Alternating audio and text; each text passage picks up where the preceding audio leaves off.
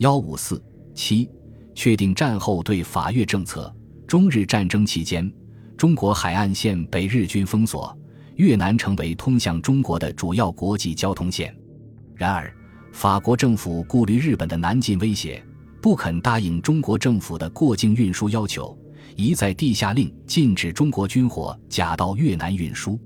在中国政府的再三强硬交涉下，使获法方允诺返中国军火各货抵海防后，即视同法货，由军队代运。尽管在日本各种形式的压迫和威胁之下，过境运输的形式不断有所变化，但中国经过越南的国际通道，在法国投降德国之前一直是开通的，这对中国的抗战是一个有力的支持。一九四零年六月，法国战败，向德国投降，随之成立的维奇政府不仅关闭了中国经由越南的国际通道，而且准许日军在越南登陆。假道进攻中国，中国政府曾向法越当局提出，中国将进入越南抗击日本侵略，但遭到拒绝。法国维奇政府向中国表示，希望中国军队万物进入越南，否则越南法军必会抵抗，甚至联合日军进攻中国。九月，日本迫逼法国维奇政府签署日法越南协定，法方允许日军六千人在越南海防登陆。占领飞机场三处，部分进攻广西的日军为撤退目的，经由越南海防撤走。国民政府就此向法方提出强烈抗议，声明中国政府对此保留采取一切必要的自卫措施和全部行动自由，由此产生的一切后果均由法国政府负责。中法双边关系趋于淡化。一九四三年初。法国维奇政府要求中国撤退驻法使馆，纵容日军侵占广州湾租界地，后又将在华各租界交归日本控制的汪精卫政府。八月一日，国民政府宣布与法国维奇政府断交，双边关系完全中断。与此同时，中国战区参谋长史迪威在魁北克会议上提议，派遣中国军队侧击越南的河内。减轻驻越日军进攻中国云南的危险。然而，这一主张遭到法国维奇政府和戴高乐领导的自由法国两方面的坚决反对。戴高乐的代表甚至向美国国务院表示：“中国如进攻北越，全越人将起而反抗同盟国。”美国虽不同意戴高乐所陈述的政治理由，但也未能果断采取军事行动，中法关系更形微妙。随即。中国与美国等同盟国家曾多次讨论过战后越南的地位问题，比较一致的意见是不赞成法国殖民势力重返越南。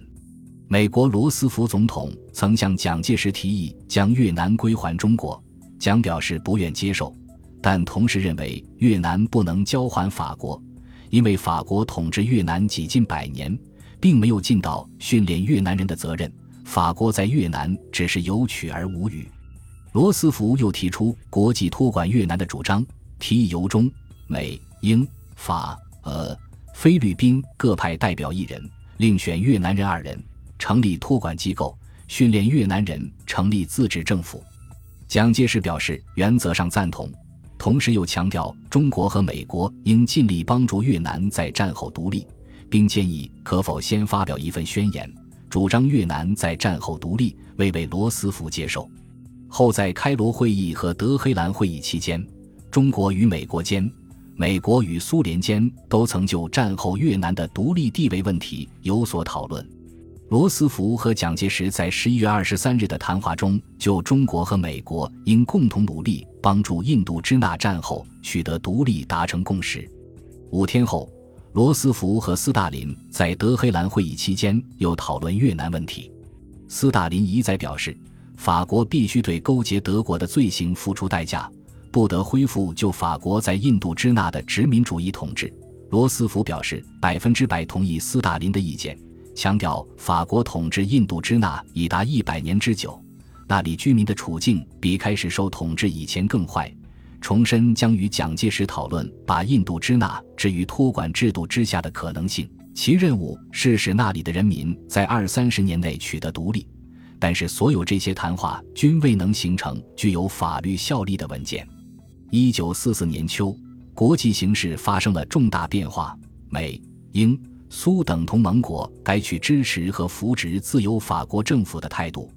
其对待越南战后独立地位的态度也从原有立场上大大后退。国民政府随之改变了对越方针。十月十日，蒋介石接见中国刚刚承认的自由法国政府驻重庆大使贝志高，表示中国对印度支那或印度支那的领土都没有任何企图。如果能够帮助贵国在该贵国殖民地建立法国政权，我们是乐意的。贵国驻印度支那的军队如果受到日本的压力而不得不退到中国时，将会受到兄弟般的接待，甚至称赞法国人的思想比盎格鲁撒克逊人更接近中国人，希望从此把我们的传统地位肯定下来等。在对待越南独立问题上，这是一百八十度的大转弯。十二月十五日，国民政府外交部长宋子文致函戴高乐，再次表示要恢复中法两国战前建立的真诚友谊。并准备以最诚恳的态度解决中国和法国间的一切悬而未决的问题。一九四五年初，在中国代表团参加旧金山会议之前，最高国防委员会和军事委员会联合拟定的文件就中国对越南问题的态度做了如下表述：我应趁此密询美方态度。一如美已决定将越南交回法国，我自不便反对，但我可向美方说明，越南与我毗邻。此次日本曾用以为侵略我之根据地，战后法国应与我以特殊交通之便利，并将我侨民待遇改善。我与法方交涉时，美应为我声援。二如美主张将越南置于国际领土代管制度之下，则我除向美作前项之同样说明外，并表示希望法应早使越南独立。三如美主张将越南交由数国代管，则我应赞成其主张。并要求为代管国家之一，从中可见，国民政府的对越南政策完全为美国之马首是瞻。当时还很不确定。一九四五年八月，日本无条件投降。根据盟军统帅部第一号命令，中国派遣陆军第一方面军进入越南，在河内设立占领军司令部，接受北纬十六度以北的日军投降。这无疑给中国带来了一个支持越南独立的良好机会。当时，胡志明领导的越南独立同盟发动了被称为“八月革命”的全国总起义，成立了临时政府，建立了越南民主共和国。但国民政府的对越政策却陷入了混乱。中国占领军得到的最初指示是：接受日军投降，解除其武装，遣送其回国，组织军政府管理民政。驻云南的法军在原地待命，不准入越等，既未把法国人当作交涉对象，也未考虑把越南交还法国。在河内举行的日军投降仪式也只挂中、美、苏、英四国的国旗，而未挂法国国旗。法国代表多次交涉，但主持受降的卢汉将军坚持仅挂波茨坦公告签字国的国旗。然而，九月十五日。由行政院制定的占领越南军事行政设施原则十四项，却以尚未回到越南的法国作为一方，有关措施和办法都需与法方商洽，而之子为提业已成立的越南民主共和国，这使占领军当局不知所措。向最高当局请示的结果是，牢牢掌握老街河内海防运输线，对越南当局应采取不管态度，让法军开入越南。不得予以阻挡。随即又补充指示，对法越纠纷严守中立。与此同时，宋子文以行政院长身份访问法国，于九月十九日会见戴高乐。戴高乐对中国占领军进入越南北部后的形势表示强烈不满，并认为中国的政策与一九四四年十月中方的承诺不相符合。宋子文重申，中国不以任何方式反对法国对印度支那所享有的权利，声明中国希望法国仍然是中国在亚洲的邻邦，表示回重庆后将按法方的期望处理北越问题。国民政府的对越政策基本定型。中国占领军司令部接到军事委员会军令部命令，准备接待法国代表团，法国的军用飞机也准由云南飞往河内。